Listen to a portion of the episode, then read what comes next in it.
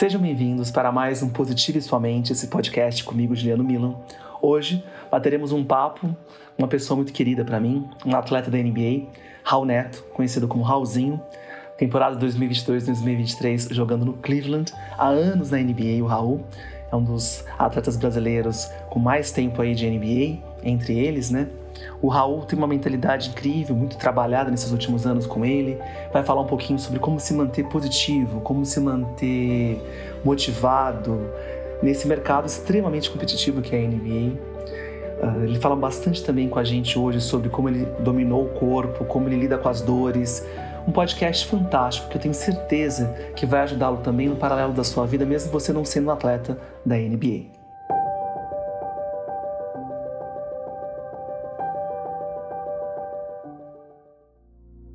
Aqui no nosso Positivo é Sua Mente hoje, um bate-papo com um jogador de basquete profissional NBA, mora nos Estados Unidos.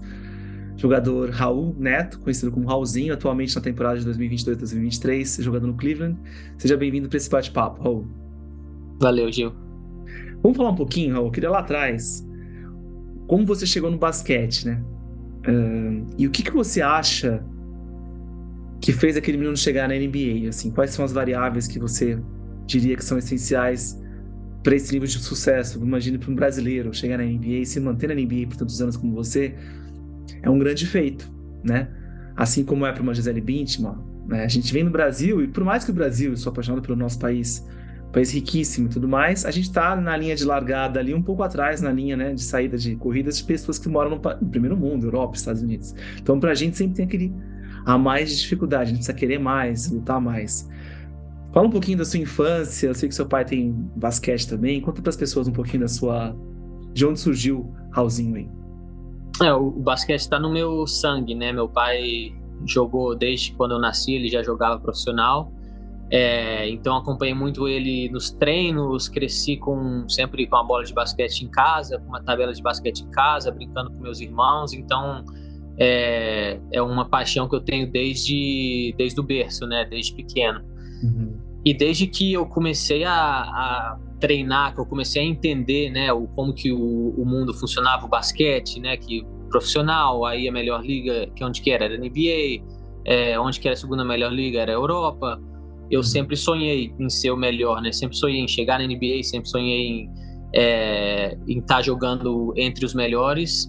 E eu acho que esse, esse sonho misturado com, com acreditar e com com o amor que eu tinha, acho que foi o principal para eu chegar. É, eu acho que muita gente se perde no, no racional, né, de, de conquistar as coisas, de ah, se eu fosse pensar racionalmente, não era para eu estar onde eu tô. É, uhum. vindo do Brasil, 1,85m. É, as estatísticas, tudo falava que eu ia acabar jogando no Brasil, como outros é, que na minha época, né, crescendo, às vezes eram mais talentosos que eu, já tentei fazer testes em peneiras né, de basquete uma vez no Pinheiros, não passei, com acho uhum. que 13, 14 anos. E é... como é que você lidou com esse, com esse setback aí, com esse momento no Pinheiros, que é muito duro para um jovem uh, ser rejeitado numa peneira, né? Vamos dizer assim, ali também tá um, um divisor de águas para muita gente desistir da carreira, né? É, eu era muito novo assim, eu era, eu tinha acho que 13, 14 anos e eu tinha muita estrada pela frente, né, independente de uhum. ser no Pinheiros ou não ser no Pinheiros, então para mim não me afetou tanto. É, não foi uma rejeição que eu fiquei é, na minha cabeça remoendo. É, foi uma coisa que aconteceu, ah, não deu certo, querendo ou não. Seus pais te ajudaram eu... nesse processo de processar essa perda, não? É, eu, não, eu acho que eu não fiquei tão sentido igual outras crianças, assim. Foi uma coisa bem natural, sabe? Eu fui, meus pais nem me levaram, eu fui com um amigo meu, foram eu e dois amigos que jogavam no mesmo time, e o pai de um deles levou a gente para São Paulo de carro. Né, Ninguém, nem, nenhum passou dos três? Um, um passou, tipo, eles tinham interesse, queriam que ele voltasse lá, mas acabou não indo para frente. Uhum. É, mas, mas como eu era o, não era o mais alto, não, fisicamente não me destacava nem nada, e um dia de treino não dava para mostrar muita coisa, né? Então acabou que eu, que eu fiquei de fora, mas assim, para mim essas rejeições, esses momentos de ser cortado da seleção brasileira que eu já fui, uhum. é, sempre me, me, motivaram mais, sabe? É, me motivaram para demonstrar para essas pessoas mesmo que eu que eu sou suficiente, que eu, que eu posso chegar onde eu sonho, onde eu quero chegar. Então acho que eu sempre fui, fui muito fanático com isso, sabe? Muito assim, eu, eu, eu até fazia uma brincadeira comigo, eu, algum comentário que eu falava, não, eu vou jogar na NBA, coisa de criança, né? Meus amigos, que vai jogar o quê? Quem? Olha, olha quem que tá lá. E, e quando, seus, quando, quando, você falava perto dos seus pais, qual era a reação deles, ou tios, ou primos, ou família? Quando você falava, vou jogar na NBA, os seus irmãos, o que eles falavam? Também brinca. Como é que era a reação deles? Ah, eles não, não criticavam nem nada. É, assim, acho que eu não lembro se eu cheguei a falar isso na frente dos meus pais ou dos meus irmãos, era, era coisa mais assim entre os amigos e tal. É, mas quando começou, eu cresci um pouco, né, com 16, 17 anos, quando eu comecei a me destacar, e aí não só eu falava, mas tinha outras pessoas que também falavam, né, pais de amigo meu, que até hoje brinca comigo, né, eu falei com você quando você tinha 15, 16 anos que você ia chegar na NBA, então assim, uhum. Aos poucos eu fui ganhando um pouco de mais reconhecimento e, e que também faz bem, né, pro seu ego, para você acreditar, né, porque quando você acredita, quando outras pessoas começam a escutar é, que, que, que você tem o que precisa né, para chegar onde você quer chegar, chegar na NBA no meu caso, ajuda. Então, uhum. é, mas eu, eu fui muito paciente, porque foi um processo longo, né, não foi um processo normal que os americanos passam. Aqui, os, menino, às vezes, com 15, 16 anos, já sabe que vai entrar na NBA, já tem todo aquele televisão, não sei o quê, e com 18 anos entra na NBA. O meu processo foi: eu joguei dois anos no Brasil de profissional, depois eu fui para Espanha, joguei dois anos, onde eu fui draftado, fui escolhido pelo time da NBA, mas eles não queriam me trazer porque eles não achavam que eu estava pronto ainda, então voltei para a Europa para jogar mais dois anos. Só depois desses quatro anos na Europa que um time da NBA, o Jazz, me, me chamou, falou: não, a gente acho que você está pronto e tal, vem para cá. E, e ali só estava começando, né? Porque você que acompanha a carreira, a minha carreira e a gente trabalha junto, você sabe o tanto que é difícil se manter aqui, né? Que uhum. cada ano são 80 jogadores que, aliás, 60 jogadores que estão sendo draftados, que estão entrando na NBA. Então, assim, estão sempre 60 jogadores cada ano. E eu já estou há oito anos aqui, então, assim, é, é, um, processo que, também, né? que é muita ética de trabalho, é muito foco, muita uhum. determinação, que eu acho que eu sempre tive, né, desde lá de, de criança. Na, naquele processo mais da, ali até os 10, 12, 13 anos, quais foram as principais dificuldades, assim, os momentos mais difíceis que você consegue lembrar? Que te balançaram um, ou que te fraquejaram e como é que você saiu deles? Você consegue lembrar? É, eu acho que o, o maior desafio para mim nessa época foi a competição. A gente não tinha muitos jogos, então era para gente que a gente queria jogar, né? A gente treinar na, na quando você tem 13, 12 anos. É, se você gosta de treinar, mas você quer competir, você quer disputar e tal. E a gente tinha muitas, a gente tinha uma competição por ano praticamente. Então a gente treinava o ano inteiro para uma competição e eu fui me desanimando um pouco de basquete e aí meus amigos, alguns amigos jogavam futebol e uhum. eu eu tinha um, um, controle do corpo muito bom para todos os esportes, então era eu ia bem no futebol e aí um técnico me chamou e eu meio que desisti do basquete, falei: hum. "Ah, eu não, não quero jogar basquete, eu vou... Que idade era isso, você lembra? Eu tinha 12 anos. Hum. É, e aí e aí eu saí durante um mês do basquete e fui jogar um torneio de futebol que a gente tinha jogo todo final de semana, era uhum. uma coisa mais ativa, assim, e aí, e meu pai que falou comigo, falou, ó, você quer parar de jogar basquete, você pode parar, mas você tem um, você tá no meio da temporada de basquete, o técnico conta com você, seus companheiros de time contam com você, então se você quiser parar, você termina esse ano, e aí depois você para. E aí acabou que eu voltei pro basquete, meio que esqueci o futebol e, e fiquei só no, só no basquete. Mas assim, essa falta de competição na idade que eu tava, me tirou um pouco a motivação. Não, eu não acho que só na caridade, né? Qualquer jogador que não tem oportunidade de jogar, eu trabalho com atletas, é um dos maiores fatores de, de queda de motivação. Seja parar de jogar porque você não tem oportunidade ou porque você está lesionado, né? Vou falar um uhum. pouquinho daqui a pouco sobre isso. É. Tá. Então, essa foi o seu momento, talvez sua crise no, no basquete, foi essa questão do futebol. Acho que sim. Uhum. E depois disso, e ainda no Brasil, teve algum momento difícil que você. Eu acho que quando me cortaram da seleção, É, uhum. Eu já estava já, já tava jogando profissional, é, tinha acho que 19 anos. E, e, foi um verão muito foi uma férias né verão muito intenso para mim porque acabou a temporada do, do Campeonato Brasileiro eu fui direto para a seleção sub-19 a gente treinou um mês e meio jogamos um campeonato na Letônia no total deu uns dois meses voltei direto para a seleção adulta que estava uhum. treinando já há uma semana para o pré-olímpico e eu lembro que eu pedi, eu falei pro técnico, eu falei, ó, oh, tô muito cansado, eu preciso de uma semana. Não, ele não me deixou nem eu ir para casa, desfazer a mala e pegar roupa nova. Ele falou assim, não, você vai ficar aqui e tal, não sei o quê. E aí eu, como um bom atleta, não ia pedir dispensa de uma seleção brasileira com 19 anos. Fiquei. E aí no último jogo de amistoso, depois do último jogo do amistoso, ele me cortou. E eu não fui pro campeonato. E aí isso me machucou muito, assim. Foi fiquei com muita raiva da seleção, fiquei com, sabe, falei, ah, vou mais jogar pela seleção, isso, aquilo, no momento, né, fiquei chateado. E eu acho que foi um dos momentos mais difíceis, assim, de. E aí depois foi pra Espanha. E aí eu fui pra Espanha três, quatro dias depois de ser cortado, que o time já estava começando a treinar lá. Então, assim, foi um verão que eu não tive umas férias, uma férias, né, entre aspas, que eu não tive férias. Uhum. E, e, eu não deu para aproveitar. Acho que na época eu tinha uma namorada e eu, eu, queria passar tempo com ela, queria passar tempo com meus pais, meus irmãos e tal. E, e não tive isso, né? Para um adolescente, né, que eu era de 19 anos, é muito é uma escolha muito difícil, né? Você tem que escolher uma profissão, um esporte e, deixar o lazer de lado. E... Me fala um pouquinho sobre isso, assim, como é que foi? Você foi para Espanha, eu sei que sua família é super unida, seus pais, seus irmãos. Como é que foi desbravar o mundo? Você já tinha tido essa experiência de ficar tanto tempo longe de casa, sozinho, ou era, foi tudo novidade?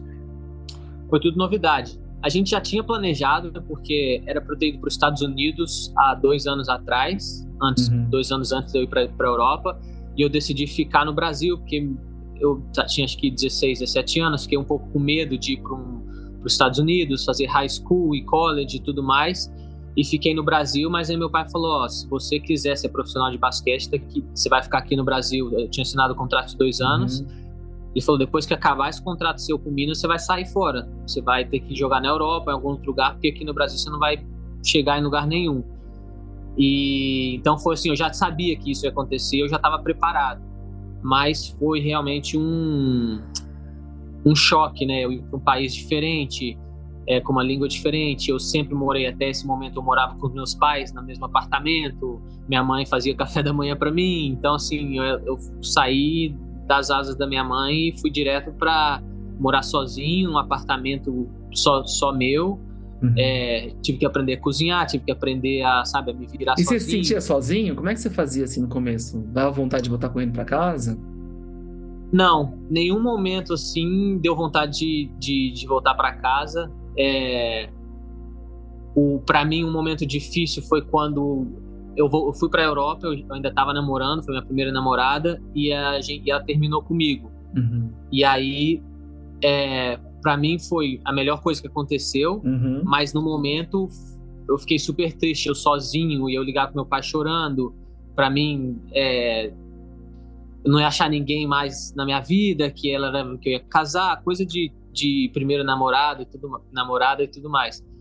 E aí foi o momento mais difícil que eu passei lá, mas tirando isso, eu, eu dei muita sorte de ter companheiros de equipe que hoje são meus e melhores E você conseguia amigos. render, mesmo com esse drama todo, vamos dizer assim, a vida, entre aspas, sendo dura ou se apresentando como ela é, que a vida, ela, ela, ela tem os seus dois lados, né? Ela é boa e também é dura às vezes, né? Você uhum. os seus momentos que você levou tapa na cara da vida, e esse aí foi um desses momentos que você levou um tapa na cara da vida, através de uma decepção amorosa, quem nunca, né? E é. Como é que você. Você conseguia render? Você lembra disso? Você conseguindo, assim, chorando em casa e depois tendo que treinar? Como é que você gerenciava essas duas coisas? A perda do namoro e ter que se dedicar ao basquete, achando que a sua vida ia acabar, porque o jovem, quando perde o namoro, acha que a vida vai acabar. E você conseguindo jogar ainda, como é que era esse, gerenciar esses dois mundos aí? Acho que eu lembro que as primeiras duas semanas assim foram bem difíceis, mas o basquete era meu era meu como é que fala meu escape eu escapava da vida, né? É, era te salvava, o... na verdade, era o seu resgate, é, né? Vamos dizer assim. Eu lembro, um... eu lembro que, que eu ia lá pro treino duas horas antes do treino e ficar batendo bola sozinho, porque eu não queria ficar, eu não queria estar em casa. Porque em casa eu ia estar assistindo televisão, ou ia, sei lá, ia querer mandar mensagem para ela e, e, chorar e falar com meu pai e tudo mais. E o meu técnico também me ajudou. Ele chegou um dia lá para mim e falou: que, que tá, você tá bem? Que não sei o quê, porque ninguém chega três horas antes do treino e fica arremessando bola sozinho, né?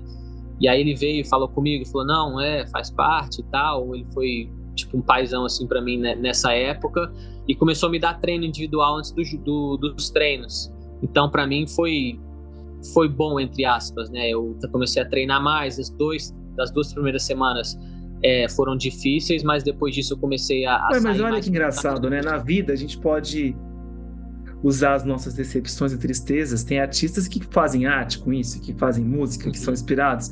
Você canalizou um pouco dessa energia, dessa frustração, para se dedicar ainda mais e melhorar o seu basquete, pelo que eu entendi, não foi?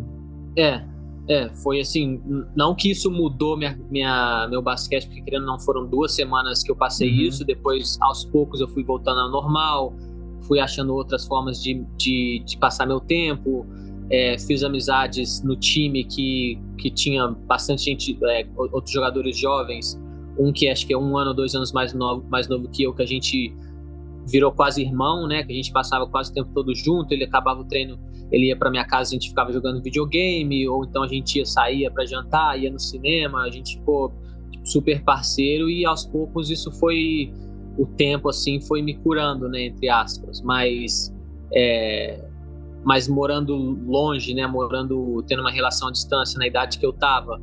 É, primeira vez saindo fora de casa, eu ia perder muitas oportunidades, né, de conhecer o mundo, de é, de fazer novas amizades. Então, para mim, assim, foi um momento difícil, mas, é, mas com o tempo eu me recuperei e acabou sendo as pessoas entenderem, uhum, entenderem que esporte de altíssima performance, onde você, bom, basquete, não sei se as pessoas conhecem basquete e acompanham, mas a NBA é um, tá no topo do, do, do pico do Everest em termos de, de escalada, em termos aí de de profissão jogar no basquete da NBA. A Liga Europeia é muito boa, a espanhola, mas não se compara com a NBA, né? Em termos de todos os números e tudo mais. Você está no topo do topo.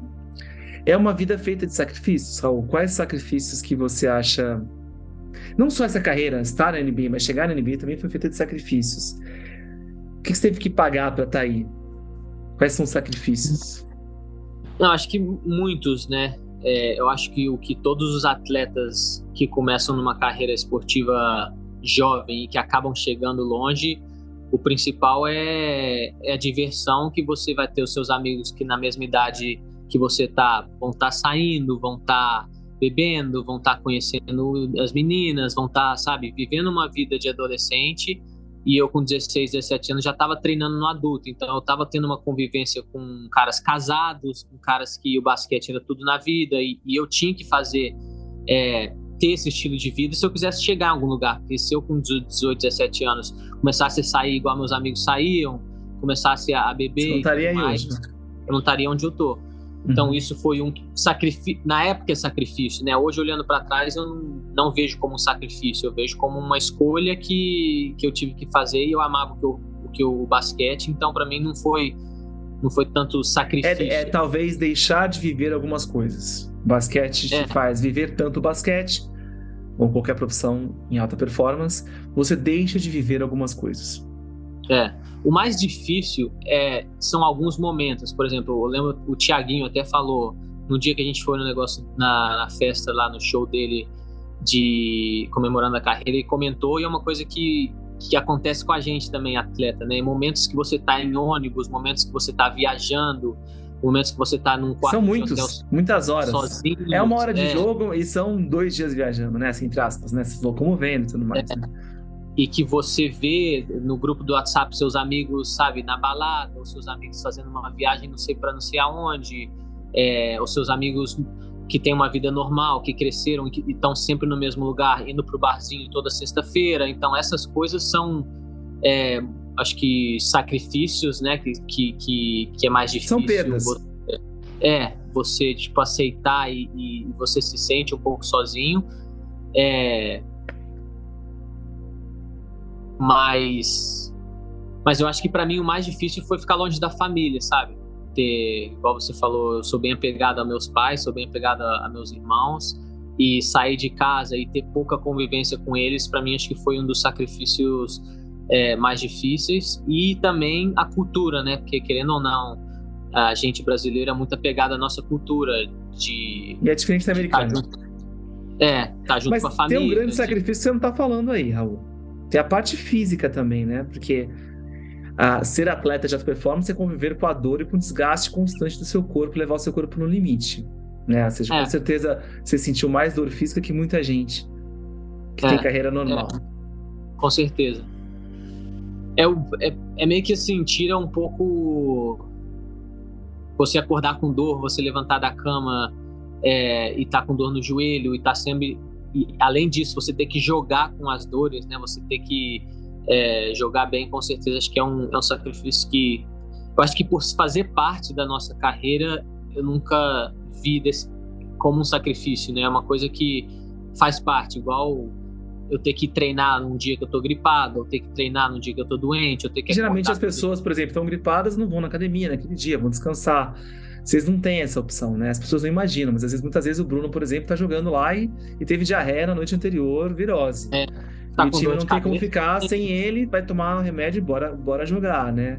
Uh, perdeu um, um parente, mas tá no campeonato, né? muitas vezes não poder estar tá no velório, no, parente, é. ou seja, né, o nascimento de um filho. Assim, são muitos sacrifícios as pessoas fazem, fazem uhum. ideia, né? E vocês desgastam muito o corpo de vocês. Muito, que vocês estão levando o corpo sempre no limite às vezes passa do limite. E aí gera uma lesão, e aí tem que recuperar.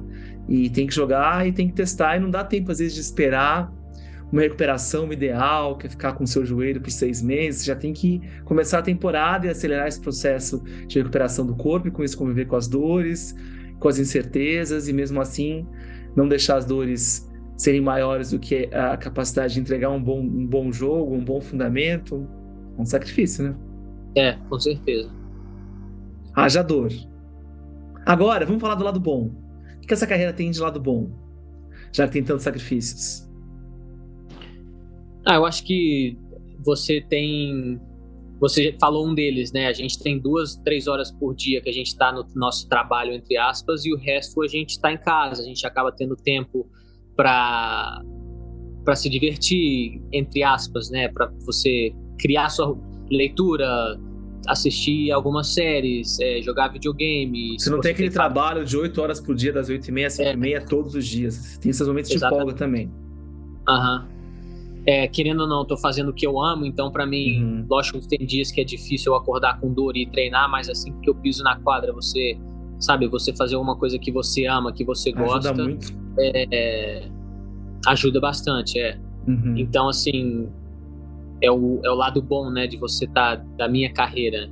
É, viagens, querendo ou não, eu conheci o mundo inteiro Uhum. É, muitas vezes não podia ou não tinha tempo ou energia para visitar, passear. Mas estava lá. Gente, é, a gente estava lá e algumas vezes a gente é, sai e, e, conhece, ou então pelo menos sai para um restaurante diferente, ou é, criei amizades pelo mundo inteiro. Então, tenho amigo uhum. na Espanha, tenho amigo na França, tenho amigo nos Estados Unidos, no, pelo Brasil inteiro. Então, assim, é, acho que isso é um lado, um lado positivo. Tem um lado bom também das pessoas admirarem, talvez, ou seja, tem o status de você, mesmo para os Estados Unidos, os Estados Unidos super respeita jogador da NBA, né?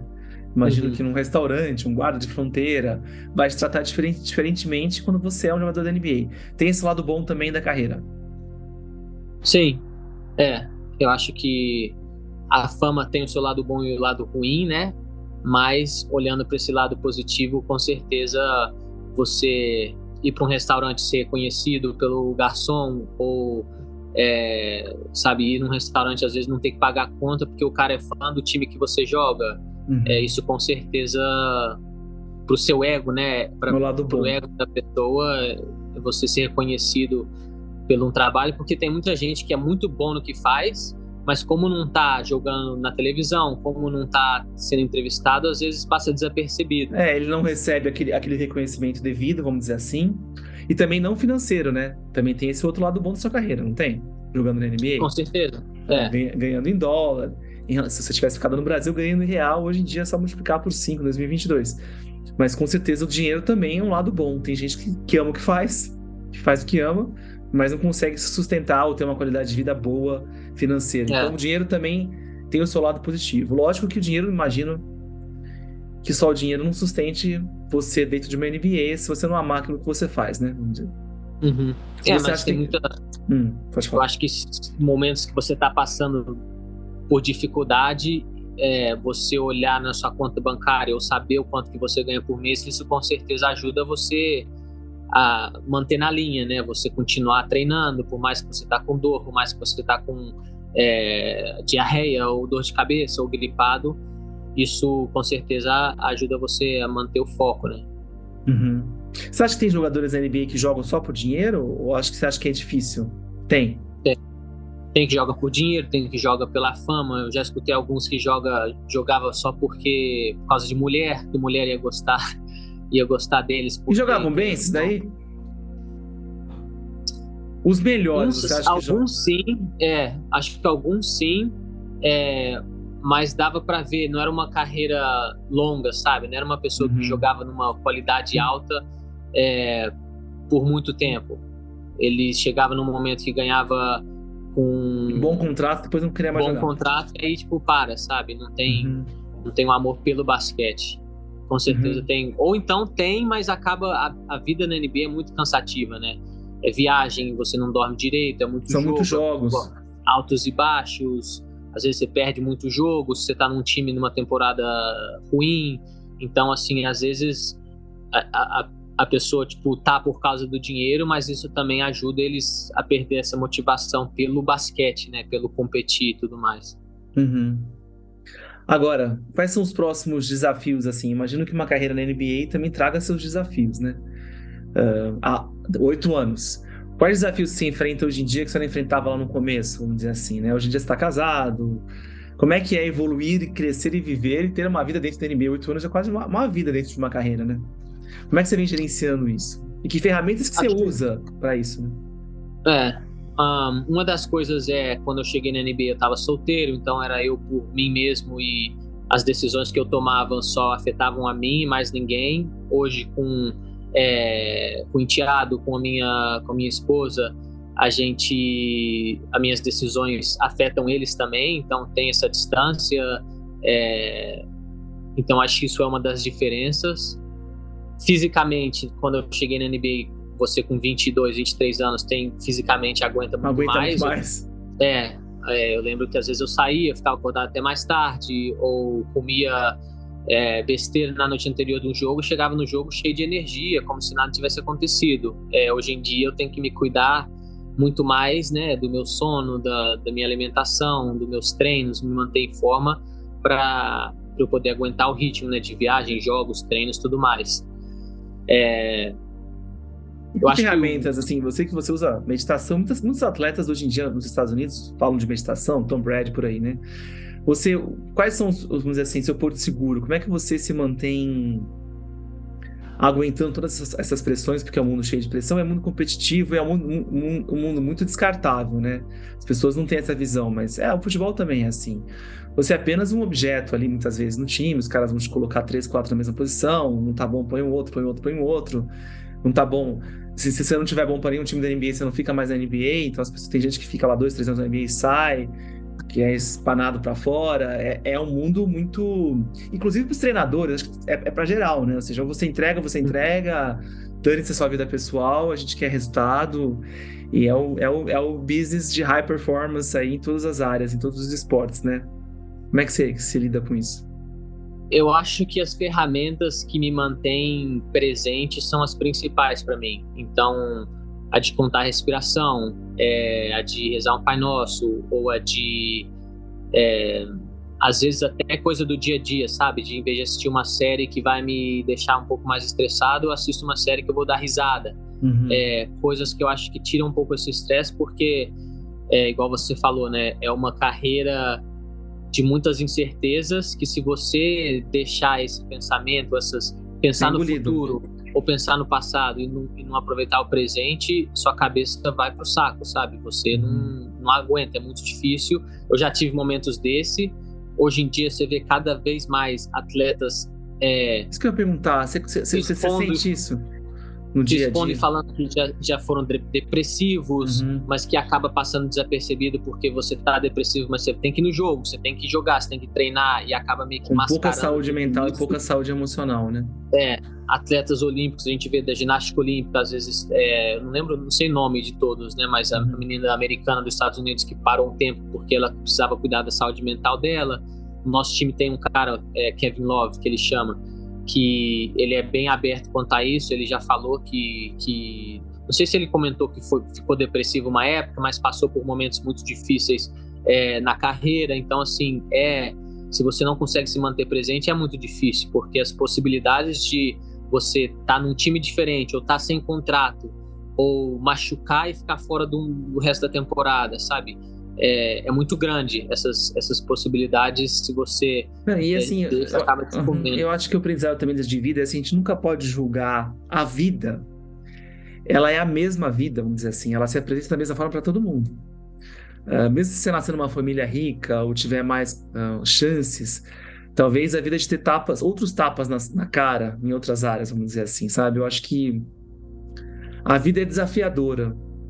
Ah, não importa se você nasceu num berço esplêndido ou não, a vida é desafiadora. A vida é, é desafiadora e é bem desafiadora, né? Então, é interessante quando a gente, né, através desse, nosso bate-papo aqui, as pessoas estão podendo conhecer um pouco mais da sua vida interior também, dos seus, dos seus louros e, e, e, desafios e problemas.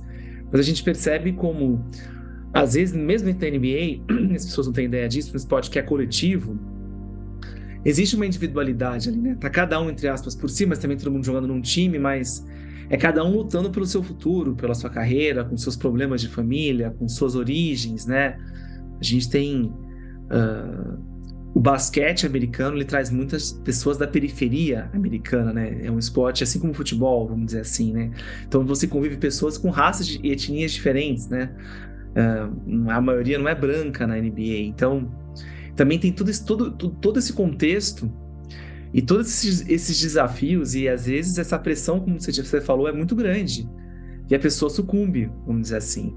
Mas aparentemente está lá, está lá no vestiário, você nem percebe. É uma coisa muito silenciosa, né? Esse interior aí. Como teve momentos que você também já falou que você já ficou tenso e lá com seu filho no seu namoro e tinha que jogar, e o técnico teve uma sensibilidade de perceber um comportamento estranho de um jovem vindo duas horas antes do treino que estava acontecendo com ele, né?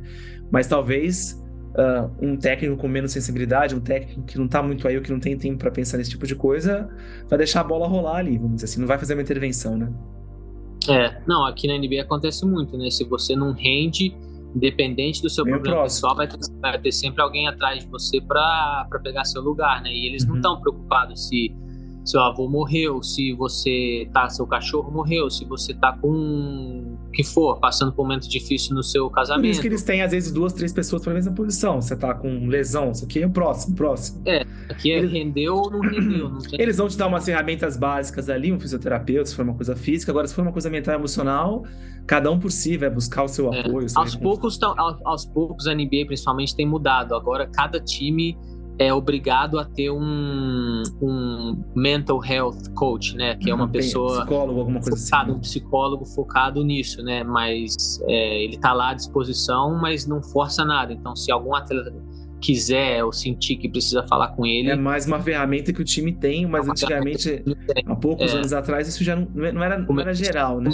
Começou há dois anos, eu acho, só dois ou três anos. Então a gente vive numa humanidade ainda que quer ignorar o mental e emocional, sendo que somos muito mais mentais e emocionais do que a gente é racional, né? Muito louco isso. A gente quer realmente é. ignorar. E pessoas que cuidam do mental e emocional costumam ir mais longe, e não só isso, né? Ter mais qualidade de vida. Raul, algum livro ou livros que te mudaram a sua vida, vamos dizer assim, que você possa sugerir para as pessoas leitura, livros muito bons, livros que fizeram, que você consiga lembrar o nome aqui do autor, se não te ajuda também, se é algum livro que eu conheço, livros que você recomenda a leitura para as pessoas que pode ajudá-las aí a enfrentar o lado duro da vida com mais graça. É, tem bastante. A gente depois desses anos a gente leu bastante livros. Eu acho que o que te marcou? O, emo, o é, inteligência emocional Do foi Daniel um livro que, que, eu, que eu gostei. É, me ajudou bastante. Acho que principalmente no começo de é, você começar a meditar, você começar a, a, aprender coisas sobre você mesmo, né? Foi um Como o cérebro funciona, né? Que é legal. Ele é. fala bastante nesse livro, como a inteligência racional, inteligência emocional. Ele é bem interessante, do ponto de vista até fisiológico, ele explica como o cérebro é estruturado. É um livro clássico aí, né, da literatura, uhum. inteligência emocional da Acho que um outro que eu falaria foi o me corrige se eu estiver errado, é Drive, é o Drive, Drive. 2.0, é, em né? português é Motivação 3.0 do Daniel Pink. É, que é, fala um pouco de você achar motivação de dentro de você, né? Não ficar buscando motivação de fora. Exemplo, motivação... só para as pessoas entenderem, né? A motivação, ah, ganhar 5 milhões de reais na NBA por ano. Uma motivação externa, vamos dizer assim, né? Uhum.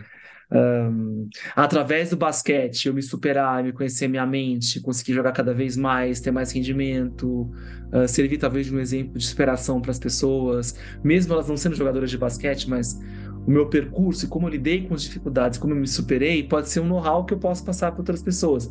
Isso é uma motivação de dentro que não é de fora, né? É. E assim, é, é muito legal para porque às vezes você não sabe disso e você acha que você está motivado é, pela coisa certa, mas é uma motivação que vai acabar, que não vai durar tanto tempo, que vai, sabe, não é, não é uma motivação. É um bom combustível. Exatamente. Ter combustíveis é, melhores. E foi um livro que, que porque eu, por muito tempo meu sonho era chegar na NBA. Então eu cheguei, essa era a minha motivação. É o seu drive. Depois que eu cheguei na, é, depois que eu cheguei na NBA, que era, um, que era uma motivação externa. É, e agora? Acabou, é, né? Acabou, cheguei. pronto. Agora eu cheguei, alcancei. E aí eu tive que. Esse livro me ajudou a buscar motivações assim internas, motivações mais, eu acho que profundas que, que Olha que interessante, não, são né? mais duradouras. Tem as pesquisas que mostram, acho que o Daniel Pink fala, não sei se algum outro, se Daniel Goleman também falou no livro dele, quem gostar de ler, pode buscar. Daniel Goleman, inteligência emocional, ele tem inteligência social, tem o livro Foco, tem vários livros da Daniel Goleman, e o Daniel Pink também tem vários livros, inclusive, um deles, Motivação 3.0 em português ou em inglês, Drive. Muito comum as pessoas terem aquele pesar ou aquela tristeza após conquistas. Porque quando você coloca a sua motivação, por exemplo, conseguir uma promoção, aí você consegue a promoção, se sente vazio, se sente triste. Porque a, você colocou motivação num ponto e acabou, chegou. Juntar o meu uhum. primeiro milhão de reais, uh, conseguir a casa própria, lógico que vai trazer felicidade, mas também te tira aquela motivação, porque aquele gás tem pessoas, por exemplo, que têm o objetivo de criar os filhos. Eu conheço casais assim, se unem, criam. Mas depois, quando o filho vai para a faculdade ou vai tocar vida, ficam depressivos em casa, tem que re renovar esses objetivos. Aí o Daniel Pink fala da importância da gente, às vezes, tentar não colocar todos os nossos ovos em cestas assim, de tipo conquistar tal coisa, mas colocar em cestas um pouco maiores, vamos dizer assim, que são renováveis e que nunca acabam e que você vai morrer lutando por aquilo, vamos dizer assim. Que aí você uhum. tem muito mais gás a longo prazo sem essas quedas de energia, quedas de motivação, né? É. É, esses livros com certeza falam, falam sobre isso. E é... você então agora, pensando na NBA aí, pós-NBA, como é que você está gerenciando as suas motivações aí, seu mundo interior para isso? Porque Não, tem acho carreira, você... né? É, o que você falou de buscar sempre o seu melhor e você crescer e aprender é uma das minhas motivações, sabe? Uhum. Eu aprender o, o, meu emocional e aprender a controlar e aprender, sabe, a lidar com essas com essas com esses altos e baixos e, e ter uma vida saudável. Acho que essas são motivações feliz, que eu né? tenho. É, que, que acaba. Que, que entra, né? O, o, o, continuar na NBA, o assinar um contrato grande, tudo isso entra nessa motivação, né? Que é ser feliz, que é conquistar. É, se eu conseguir alcançar né, essa, essa minha saúde mental, com certeza vão me ajudar a, a esses outros objetivos mais é, superficiais, né? Esses objetivos mais materiais. E, e uma coisa que também, quando eu estava lendo esse livro, eu acabei criando é é a vontade minha de ajudar outras pessoas, sabe? Uhum. Então eu com a acabei criando uma, uma, uma fundação, acabei criando é, para ajudar crianças com, com tratamento dental. Eu com meu meu cunhado que é dentista, a gente abriu isso. Então querendo uhum. ou não, quanto mais eu jogar, quanto mais dinheiro eu fizer, mais eu vou conseguir é, ajudar, ajudar essas pessoas e ter esse impacto né, fora da, da quadra e, e trazer felicidade para outras famílias, trazer felicidade para outras crianças. Então isso também é uma das, das minhas motivações que, que até mesmo quando eu parar de jogar vai Uhum. me Não vai, vai me acabar, vai continuar, né? fazer outras coisas. Eu tava vendo outro dia um vídeo da Oprah, pra quem não conhece, a Oprah Winfrey é dona de um canal de televisão, já foi apresentadora por muitos anos, começou em Chicago, e ela fala que a, a motivação dela é, é crescer e evoluir com o que acontece momento a momento. Então, se é uma doença, se é a perda de um ente querido, se é vender um negócio, se é abrir uma nova empresa, tá sempre buscando crescer e aprender. Como é que eu posso ser uma pessoa melhor amanhã? Uh, ou como eu posso sair desse buraco que eu me encontro agora? Como é que eu posso ajudar outras pessoas que estão na, na mesma situação que eu? Como eu posso tirar aprendizado de tudo que me acontece? Isso é uma motivação. E aí fica tranquilo, porque a vida vai te trazer desafios todos os dias. E você vai ter sempre que tirar aprendizado de alguma coisa. Isso não vai acabar até você morrer. Então eu acredito que também é uma fonte de motivação boa, né? Com certeza. Crescer, crescer e crescer. Valeu, Raul, pelo bate-papo. Uh, divide um pouquinho da sua vida com a gente. Eu acho que isso pode inspirar outras pessoas. Independente de ser basquete ou não, acho que a minha pegada aqui, no Positivo é Sua Mente, é como a vida se apresenta para cada um e como cada um faz o seu limão uma limonada, vamos dizer assim. Eu imagino que Hum. você esteja vai passar por muitos desafios essa temporada e outras temporadas que virão. A vida vai se apresentar com seus desafios. E a única saída talvez seja, como é para todo mundo, fazer do seu limão uma limonada, né? É, não, legal. Acho que é legal é, eu poder me abrir um pouco, né? E partes da minha vida que, que pessoal, até pessoas que me conhecem, às vezes não sabem. é, e se isso puder ajudar, motivar ou, ou abrir a cabeça de outras pessoas, vai ser, vai ser Isso é muito legal. ótimo. Valeu. Valeu, Gil. Esse foi mais um Positivo em Sua Mente, comigo, Juliano Mila. Espero que vocês tenham gostado. Aceitem sugestões de temas, me escrevam. Me sigam nas redes sociais, Juliano Mila no Instagram, LinkedIn, Twitter, Facebook. E o canal Positivo em Sua Mente, presente no TikTok e no YouTube, sensacional, repleto de vídeos postados a cada semana, vídeos com convidados, onde nós falamos sobre saúde física, mental e emocional, como nós temos mais qualidade de vida aliada a sucesso mais sucesso e mais qualidade de vida. Espero que vocês tenham gostado.